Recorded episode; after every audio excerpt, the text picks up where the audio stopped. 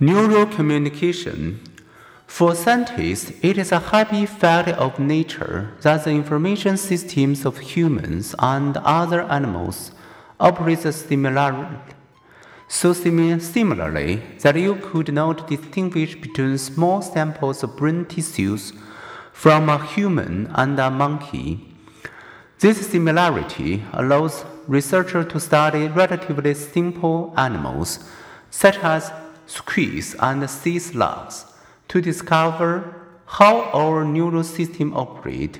It allows them to study other mammal brains to understand the organization of our own. Cars differ, but all have engines, accelerators, steering wheels, and brakes. A space alien could study any one of them and grasp the operating principles. Likewise, animals differ, yet their nervous systems operate similarly. Though the human brain is more complex than a rat's, both follow the same principles. Neurons. What are neurons? How do they transmit information? Our body's neural system is complexity built from simplicity. Its building blocks are neurons or nerve cells. To fathom our thoughts and actions, our memories and moods, we must first understand how neurons work and communicate. Neurons differ, but all are variations on the same theme. Each consists of a cell body and its branching fibers. The bushy dendrite fibers receive information and conduct it towards the cell body. From there, the cell's single lengthy axon fiber passes the message through its terminal branches to other neurons or to muscles or glands. Dendrites listen, axons speak. Unlike the short dendrites, axon may be very long projecting several feet through the body. A human neuron carrying orders to a leg muscle, for example, has a cell body and axon roughly on the scale of a baseball attached to a four mile long rope.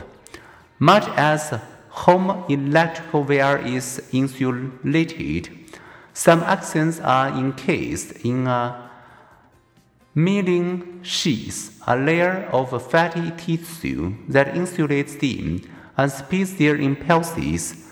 And myelin is laid down up to about age 25. Neural efficiency, judgment, and self-control grow. If the myelin sheath degenerates, multiple sclerosis result. Communication to muscles slows with eventual loss of muscle control. Supporting these billions of nerve cells are spidery glial cells. Neurons are like queen bees. On their own, they can't feed or sheath themselves. Glial cells are workers' bees. They provide nutrients and insulating myelin, guide neural connections, and mop up ions and neurotransmitters. Glia also plays a role in learning and thinking. By chatting with neurons, they participate in information transmission and memory. In more complex animal brains, the proportion of glia to neurons increases. A postmortem analysis of Einstein's brain did not find more or larger than usual neurons but it did reveal a much greater concentration of glial cells than found in an average Albert's head.